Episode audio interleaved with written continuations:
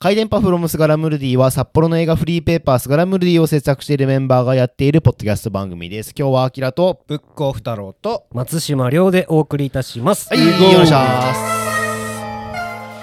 いや、あれですよ、あの、これが流れてる頃には多分僕らの、その、イベントは終わってる。僕らのイベントあーはその出演は終わってるんですよね。そうですうんねうん僕ら、でもめちゃくちゃ盛り上がってたんじゃないですか？ね、盛り上がったね。最後犬になった、うん俺マジか、多分俺勝ってるもんね。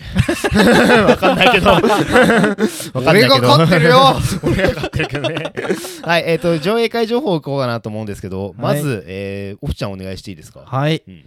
えー札幌で映画の上映会がありまして、えー木の窓さん。今回コラボがすごく多いですね。木の窓林商店庭ビルピッコリーナを巻き込んでう。ん。映画とご飯の世界旅行ボリューム5フィンランド編。映画は秋カウリスマンと監督のうん。希望の彼方となってます、うん。で4月の29日の上映会。お、土曜日か。はい、はこちら庭ビル2階で予定してますね、11時半からと16時から。うん。で今回は各回40名限定で、うんうんうんえー予定してまして、うん。翌日日曜日4月30日は時間1本だけうん。うん16 18時からうんうんうん夜6時ですね、うん。でこちらは北欧雑貨のピッコリーナさん。場所が違うの？場所が違います、うん。1日目は庭ビル2日目はピッコリーナさん、うん。でこちらちょっと人数が少なくて定員18名。会場狭いんだね。そうなんです、うんうんなんですけどこっちの方だけは、うん。あの林商店特製の2種類フィンランドサンドっていうのがついて2500円っていう食べ物付きの上映会になってますね、フィンランド料理っていうのはどういったもんがあるんですか？いやーね。食ったことないっすよね。あのあ でもフィンランドの方で有名なのはアリ。ありうん。北欧アリ食昆うよ。虫のアリ？昆虫のアリっすよ。へー。あれ結構なんだろう上流種にもなったりしててアリって。か聞いたことあるかもしれないね。アリでジンを作るみたいな、うわなんか美味しそうな気がする。そう。で北欧のそのちょっと尖った人がやってるフレンチとかは、うん。あのコースの上に死んだアリがポツポツって死んだって 牛も鳥もねまあね。豚もみんな死んでますから。いやだってなんかう。んアリがいるって言ったら生きてるのがいるみたいじゃないですか、あーまあね。そっかそっか。死んだアリが調理済みのアリね。そうそうそうそう。うん待って映画と全然関係ない。アリが多分なるんじゃないですか。わかんないけど。なりません。食べてみたはいい。です、はい。で、えっ、と。怒、られそう。他にも、えっと、上映会情報ありまして、これ札幌じゃなくて苫小牧なんですけど、はい。苫小牧のシネマトーラス、特別上映みたいな、はい、特別上映があってですね、うん。実は奥野瑛太というね、苫小牧出身の,、あの俳優さんがいまして、はいはいはい。その俳優さんが主演した映画が久々にはい公開するというこことで、えー死体の人という、あ。ね、映画のぶはいはい。上映舞台挨拶があります。と日付が4月28日金曜日の18時20分からと、うん。次の日の29日土曜日11時40分からの上映になっております。で、えー前売り券一般1500円うん。で発売中でございます。おお見ました奥野瑛太さんっていうのはどういう役者さんなんですか？えっとですね、えーすごい名脇役って感じですね。ねほんといろんな、えっと、山崎隆監督のアルキメデスの対戦とか、えーすごい。普通にかなり有名なメジャー苫小牧映画に出身の。そうですそうそうえーすごい。で、そういういあろんな。それこそヒップホップっていうか、そうそうそう。でいくとあの、もともとあの SR 埼玉のラッパーっていうあーはいはいはい。ヒップホップでなるほどあの映画なるほど。あの映画のクルーが3人メインでいるんですけど3人の中の1人なんですね、それでその映画の3作目でようやく主演張ってうんそこから何十年ぶりかの主演なんですよね今回の作品が。へー。死体の人は。本当名脇役って感じですごい見たらこそう。わかると思うんですよね。そうそうそう。いるの人なんですよ実は。あえー。すごい印象に残ったあの人だよね。うん。死体の人見ました？私は見てないんですけど見ました。おっちゃんがうん。あのねだからこそ、うん。これ俳優さんの話になっていてそれこそはあ。死体の役ばっかりやらされる俳優っていう話だからこそ、うん。名脇役の人が主演を務めてるっていうのですごい、あのねほっこりしていい映画でしたよ、それが地元でそうそうそう。凱旋でやるあーすごい。胸熱ですね。アキラマジで手から光出たらしいよ。マジですか？えそれ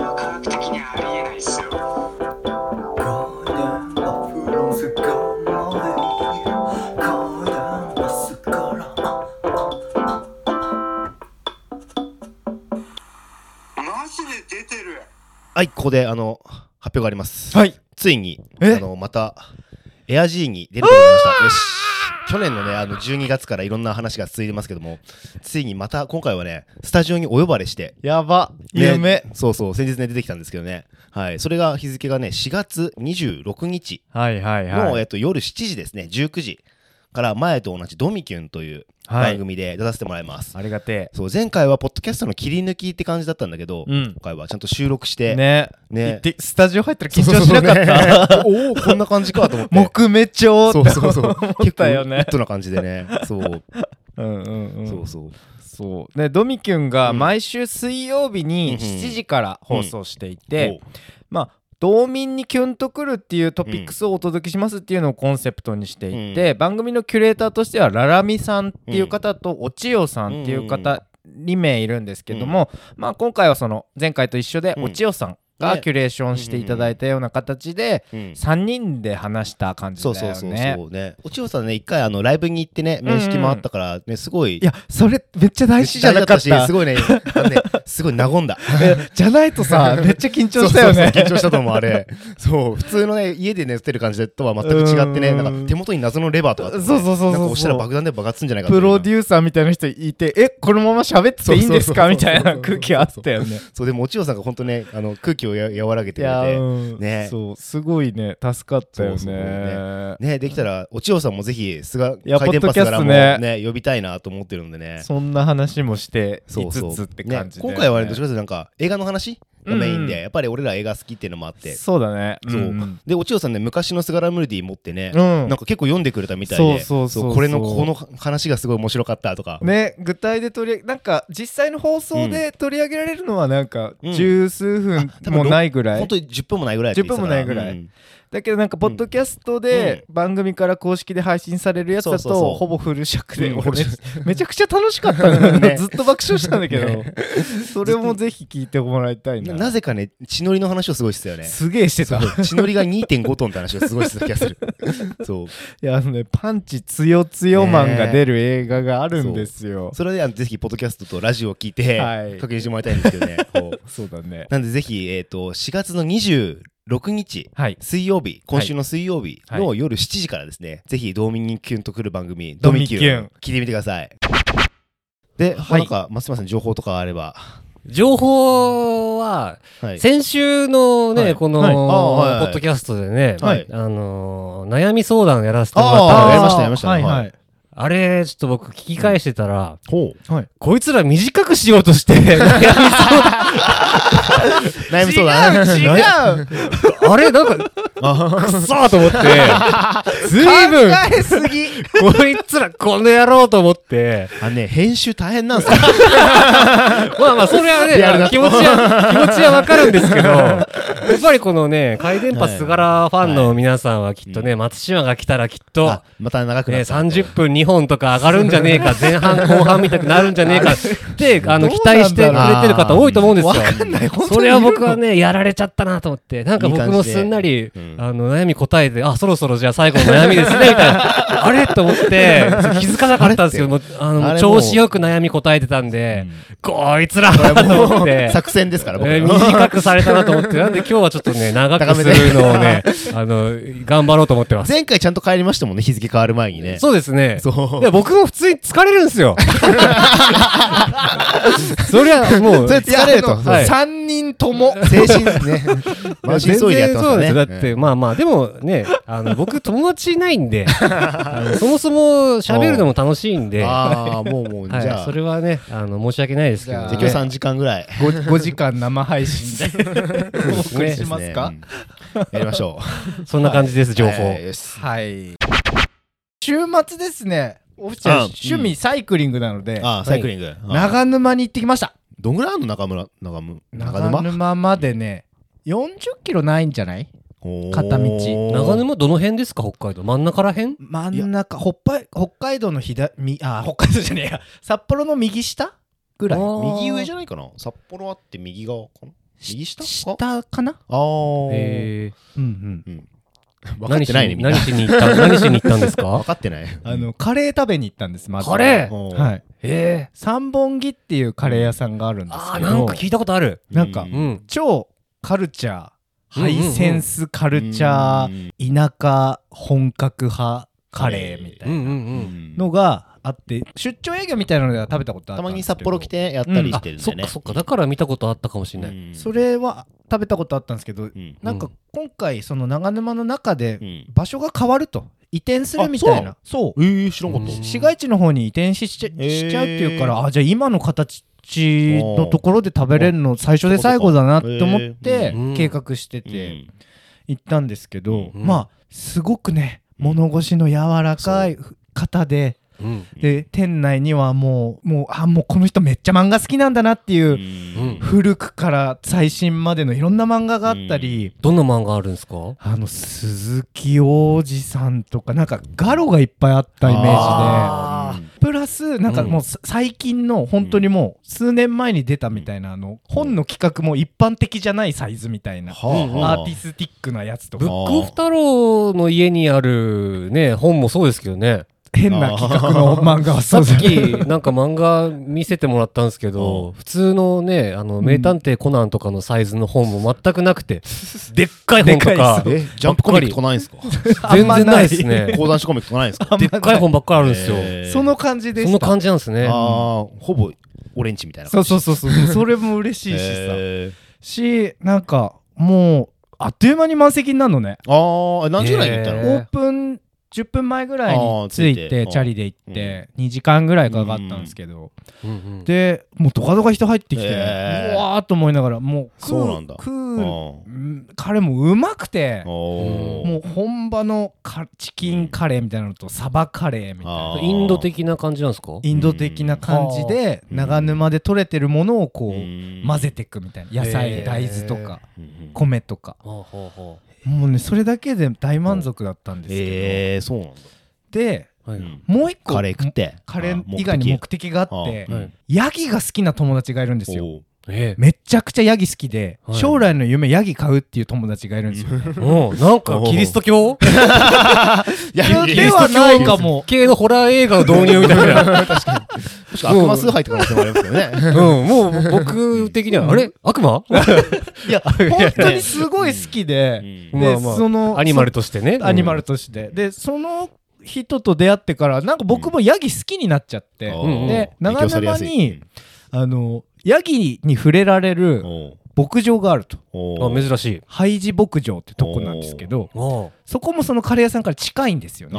長沼の。長沼のうんすぐ近くにあるんはいはででそこも行ってみたかったんあでしたらもうね入って早々ヤギ。で めちゃくちゃ人慣れしててはもう近く行っただけで「え何？舐めさせてよ」みたいな感じでめっちゃペロペロ舐めてくるんですよ。へえあ。ヤまあギでも怖くない？なんか目とかさ、目いや死んでるよね。角角とかは生えてないの？角角とかもニョキってしてるんですけどマジで本当あの顔臭いじゃん。く臭いけどねなんでネガティブキャンペーンみたいな感じするの？そんな好きない俺は。動物園とか行きます？行きます行きます行きますよ。アキラ行きます？えでも、ね年パス持ってるもん、普通に。動物って臭いじゃん。臭いけどさ、うん。でもなんか許せる臭さと許せない臭さってあるっていうか、ヤギはダメ家畜系の臭さが俺結構苦手なんですよね。そうなんだ。なんかペット、ななんだ、その、うんうんうん。羊とか、ああいう系の匂いあまり好きじゃなくて、豚とか。あーで確かにうんっていう感じがあって、なんかうち的に一番ホットなのはやっぱタヌキ。うんあ。ああ。うちはタヌキ大好きで、うんうん。タヌ。キのためにも年パス持ってるんですよ。タヌキいなかった長いないの？長沼に。なんか、動物結構少なくて、少ないんだけど、ヤギしかいないんでしょ？いや、ヤギ以外もいるの？いいの？ない牛とか羊とか、基本家畜だね。馬とか。いや、そう、だからなんか、うんうんふと我に返ると、あ、なんかジンギスカンくせえな、みたいな感じになって。それは美味しいのか？ね、うんあの、微妙な感じ。そぐわない感じ。そうなんだ。そうそう。え、そこ自体は牧場じゃんの？それとも動物園なの？動物園かおなーなんか一応牧場としても機能はしてそうだけど、うん。多分ほぼ動物園みたいな感じで。でなんかうん。モルモットとかも普通にウサギとかモルモットもい,、うん。たんですけど、はい。ぷマジでプイプイモルカーの鳴き方なんだね。モルモットって。あー。へみたいなもうこれ釘付けになっちゃってずっと聞いてました聞いたことあるみたいな。うわ本当だと思ってそこがねびっくりしてて。でもほほぼヤギ触って。ああ。ヤギヤギ欲を満たあされ。して、うんしたらその牧場からもカレー屋さんからも近いところにソーキそば屋さんが。いないんだよ。温泉があるんですよ。あはいはいはい。でそこであのうん。臭くなった手をああね。綺麗にして、うん。ああもう今日めっちゃいい日だなって思って休憩所でテレビ見てたんですよ。さしたら演説中に首相の演説中に爆弾的なものが投げ込まれったというていうのを見て気にしない顔して札幌まで帰りました。なるほど。すごいロングドリブルトークだ。そっかそっかすげえ。おーってねなんかでもヤギ飼いたい友達の話とかもっと聞きたいですけどねいや誰誰なんですかカエポヨって言うんですけど。そうそう楓さんっていう女性の人なんですけどええその人は仕事辞めてはい。う んヤギ飼うためにえー家をすごい。そうそうあの今うん。石狩にいんのか？そう。夢を叶えるって。でまだ飼ってないんだ。まだ飼ってないらしいですね。でそう本当4月の話なんで。うん。今うん。月先月ぐらいの話なんで。粘土作家をししてるというか、うん始めたんだよね。ええかっこいいな。でヤギ作ってます。あねそんなに好きなんだ。いや本当に。そうそうそう。えそうそうそう、うん。ねそこのご夫婦すごいいい感じのバイブスであって、うん。なんかまあ、うん。スガラムルディのもともとその彼らが働いていたえカフェでうん。イベントさせてもらったりとか、スガラムルディで。ううん。なんていうカフェですか？ボイラーあっていう。それがボイラーなんだ。そうそうそう。そうそう、はいなるほど。じゃあね長沼のヤギとボイラーがそこでつながるわけですね。そうそう。ヤギがリンクするんですヤギが。ヤギってでも飼えるんですかね一般人でも。え買えんじゃないですか家畜。なんか昔飼ってた人、うん。なんか当別の方とかで飼ってたみたいなこととか聞いたことあって。何？ミルク取るんですか？ヤギミルク。毛毛取るんですか？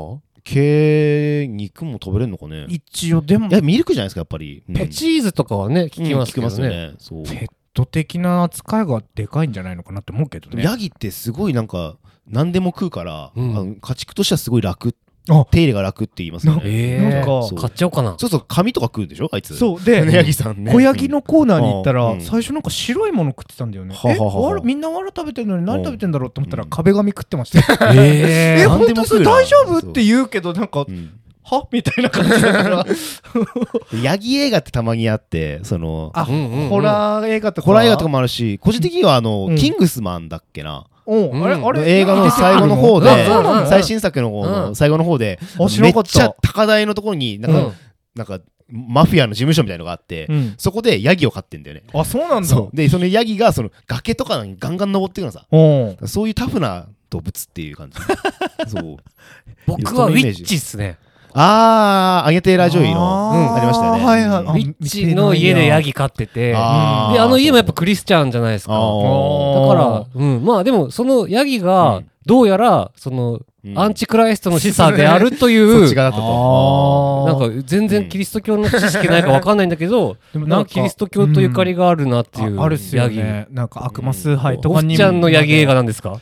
オフちゃんね、いや、それこそ全然知らないで、うん。最近映画見てたらヤギ出てきたってだけなんだけど何、エミール・クストリッツァ監督の黒猫白猫っていう、ちょっと古いえー全然分かんね映画、なんかアート古典みたいなやつなんですけど、それ、なんだろうね、その、無理やり結婚させられそうになる若い男女がいたり、それと並行してその家族がなんか銀行強盗じゃないけどなんだ石油強盗みたいなのをしようとするんだけどなんか最終的にはちゃめちゃになって爆発するっていううんそうなのか。本当にわけわかんないんだけどハイエナジーな感じの映画があるんだ。うでその黒猫白猫って言ってるからまあ当然猫2匹が出てて要はそのドタバタ劇を猫だけが見てたよみたいなはあ映画になって。どこにヤギが出てくるの？の中にめちゃくちゃ動物がいっぱい出てくるの。あ、そうなんだ。そうそうそう。うんなんかアメリカの田舎とかヨーロッパでは割とヤギとか意外と一般的なのかもしれないですね。したらなんかすげえしつこくヤギヤギ出てきてて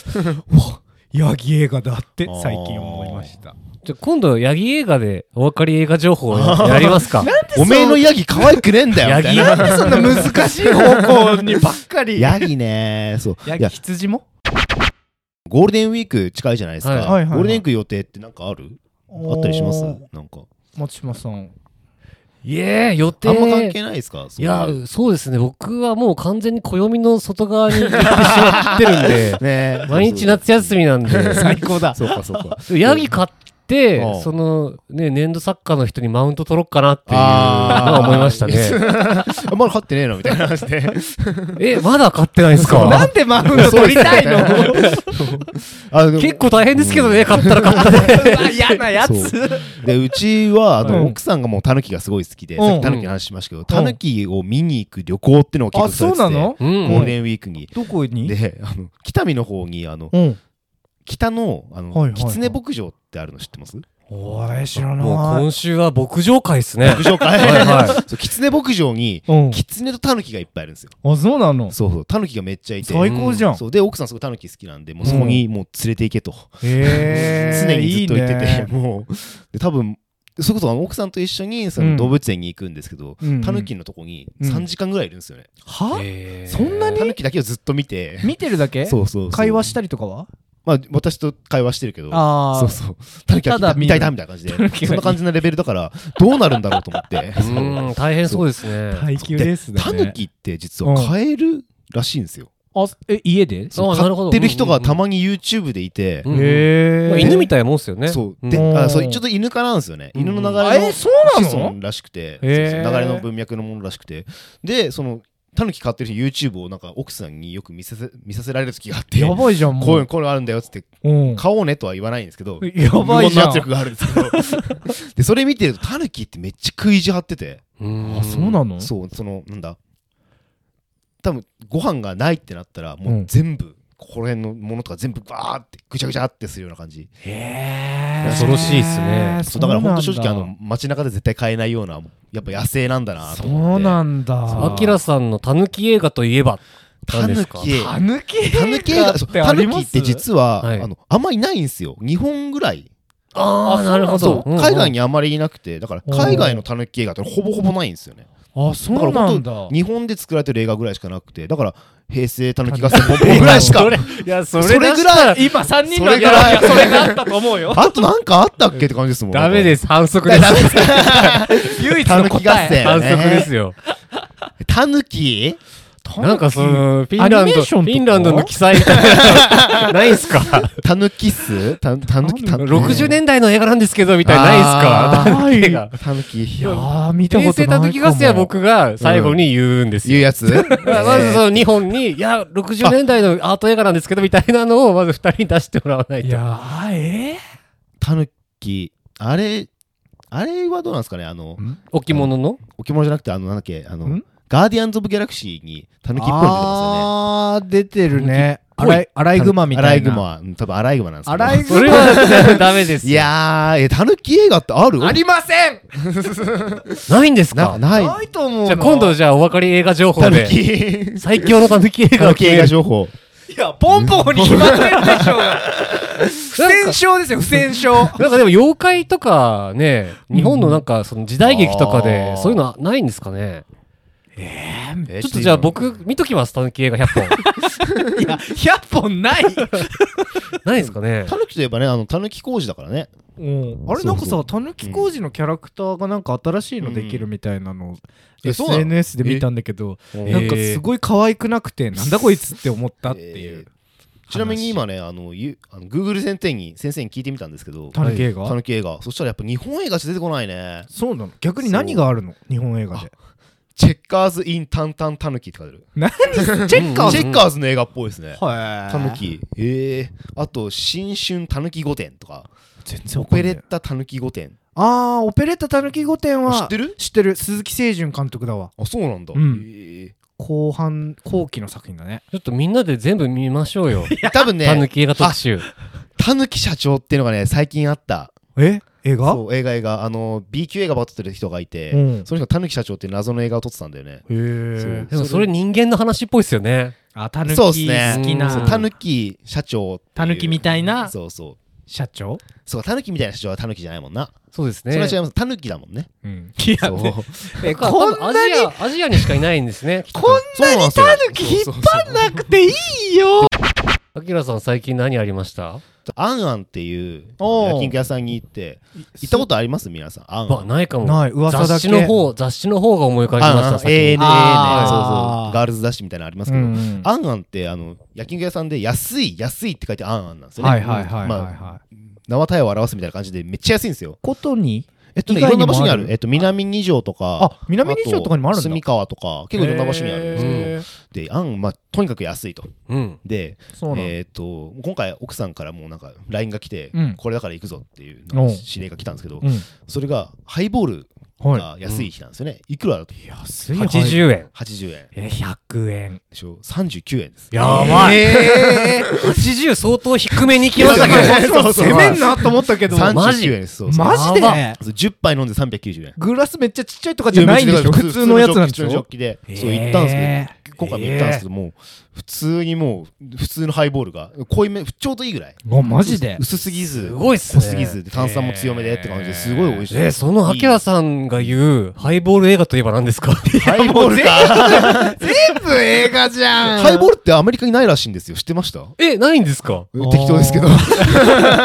いやある。ウイスキーはロックで飲むもんじゃないですか？でも。違うある。えああるんですか？あんのハイボール映画？あるあるある。えあ映画？あごめん違った。いやいや映画はハイボールアメリカにあるのかアメリカにあるよ。あんの？あるある。なんかね語源がそういう語源であるもん。ほうそう。だからじゃあ私ハイボール作ってくんでちょっと待ってください。い ななんえだよ今日もよ。ウイスキーを何かで割るのって僕あんま日本以外で見たことないですけどね。なんか西部劇とかではみんなもうストレートでちっちゃいグラスで常温で飲んだりとかしてるから炭酸で割るっていうのは意外とあれ？これどっかで見た。なんだ？ソーダ割りってサントリーの会社の人が作った文化だみたいなどっかで見た。え？そうそうだどこにでもあるじゃないですか？なんかその、まあ。なんだっけ、トリスかなんかの売り上げをどうやったら上がるかみたいなので炭酸で割ると、ビールみたいに爽やかに飲めるみたいな広告を打って、みたいな話どっかで見た気がします。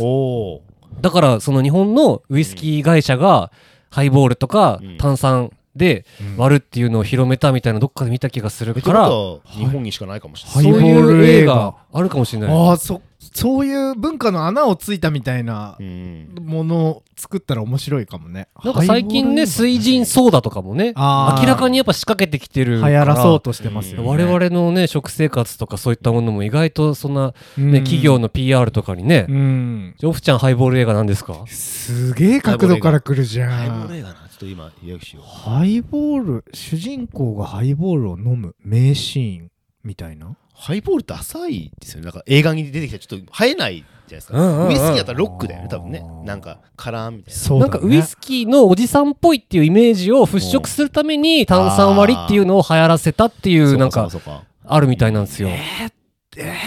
今だったらだってあの吉高由里子とかのああとなんだろう。あれ？ウイスキーがお好きでしょうの。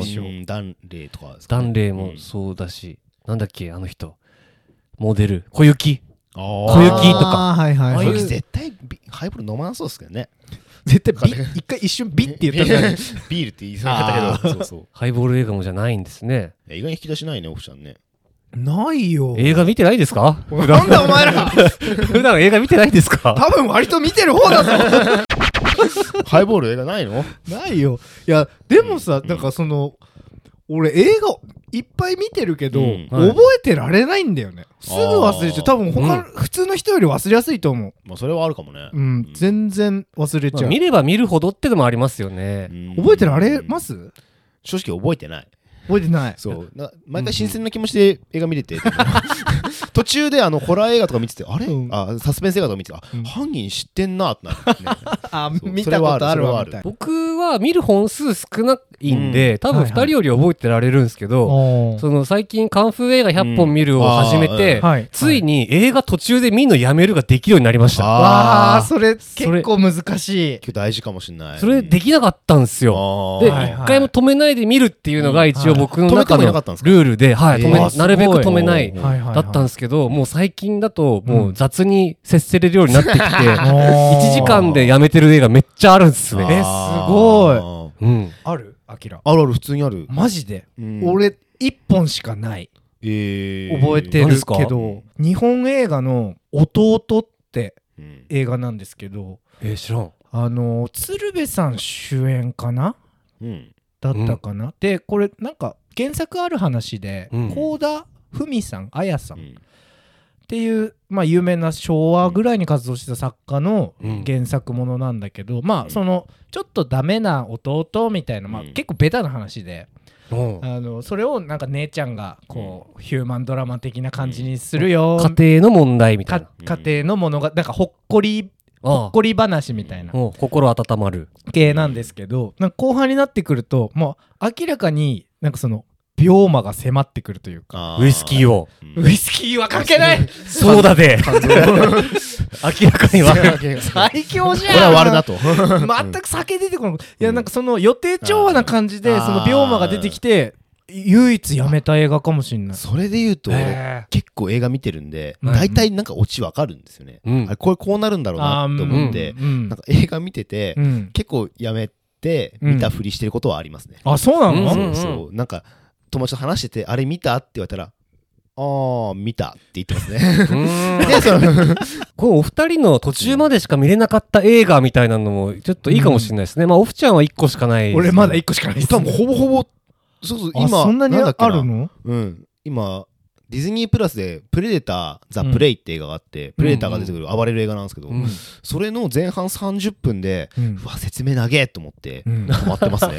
いやなんか すごいますすごいその勇気。なんかももやもやしちゃうもん、いや全く全くなんかあ長えなと思って、うん。なんか寝ちゃってもうもういいやみたいな。結構ありますね。へー。えそうするとそのカンフー映画とかも多分途中で止めてっていうのはつまんねえなと思って止めてるわけですよね。あーいやうんうん。そうそうそう。止めれないもん。なんか気持ち悪さ。なんか潔癖症的うん。いやな、そうなんですよ。あそうなんだ。うん。すすっきりしたい。もうつまんなかったにしても、うん。うん。ああ見終えたっていうのがないとうん。なんかあれ途中だなみたいな。最後まで見ないと鑑賞したことなんないですか？らね。作品に対して潔くあるなのであれば、面白くなくてもやっぱ最後までは見てあげないといけないと思うんですけど。ちょっと今自分映画見てあ本読んでるんですけどその、うん。映画を早送りで見る人たちっていう本読んでて、うんうん。そのファスト映画ネタバレ、はいはいはいコンテンツ消費の現在形っていう、まああの最近話題になった映画を2倍速で見たりとか、早送りする人たちについての映画な、あ本なんですけど、はいはい。すごいなんか俺のこと言ってんなと思って。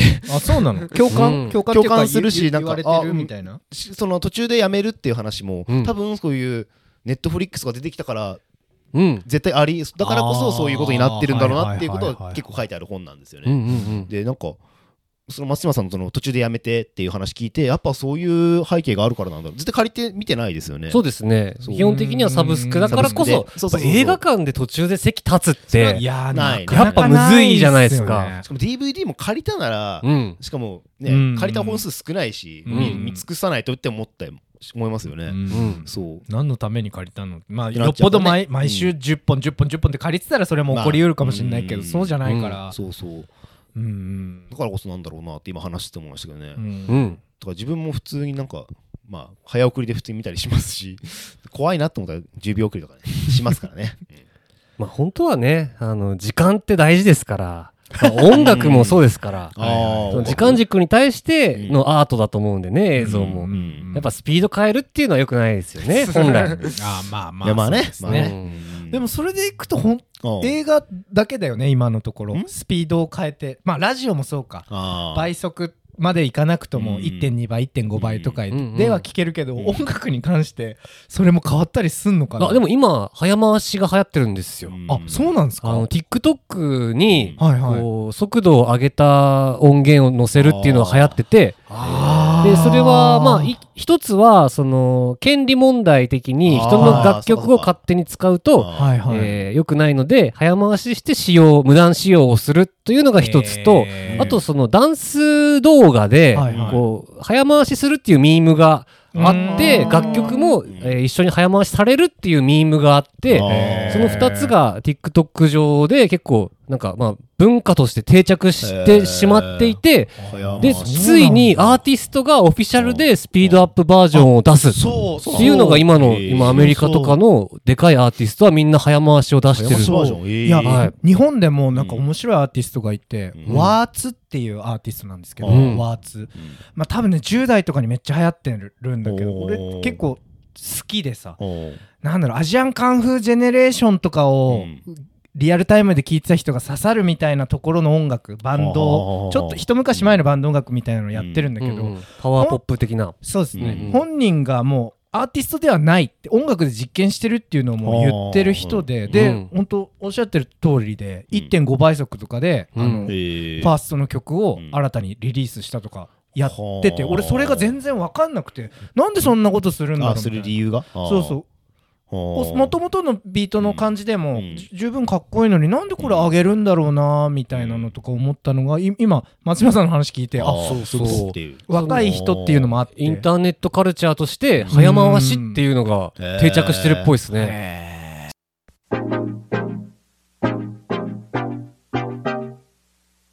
私たちは札幌市内でスガラムルディという映画フリーペーパーを作っております。スガラムルディは札幌の映画館殺撃などに設置しております、さ東京都内だとビデオマーケットや目黒シネマに設置しております。またスガラムルディの公式ウェブストアスガラ屋で何か買うとおまけとして入手することができます、番組の概要欄からチェックしてみてください、そして、えー、回転パスガラではお便りも募集しておりますとハッシュタグ回電波すがら、回電波はす漢字、すがらはカタカナをつけてツイートしてみてください。もしくは番組の概要欄にメールフォームがありますので、気軽に送ってみてください。はい。えーコメント来てます、はい。えープレゼンバトル毎週聞きたいです、お。えーバイクサムスビさん。あ。これがですねあのホエール VS エアーを聞いていただいたようで。うん。はい。プレゼンバトル毎週聞きたいということで。先週やったやつのがもっともっと面白いですからね。ありがたい うん。いや、多分面白いですよね、前回。そのよりね。どんどん面白くくなってるし、うん。二人がん。こんだけ面白い映画バトルができるんだったら、うん。毎週やってもいいし、ん。えリアルでイベントやってもいいし、うんもうちょっと違うルール。ルールね、まあその例えばはい。ね、たぬき映画、あーはいはいはい。縛りとか。を作って。でもいいし、ポケモンみたいなね。こうもっと人数集めて、トーナメント戦とかにしてもいいはいはいはいはい。しというのはね思ったんで、うん。草結びさん。はい。うんお楽しみにしていてください。はい。はい、えー、本日のお相手はアキラと、ブックオフ太郎と松島亮がお送りいたしました。またねー。バイビー。おやすみ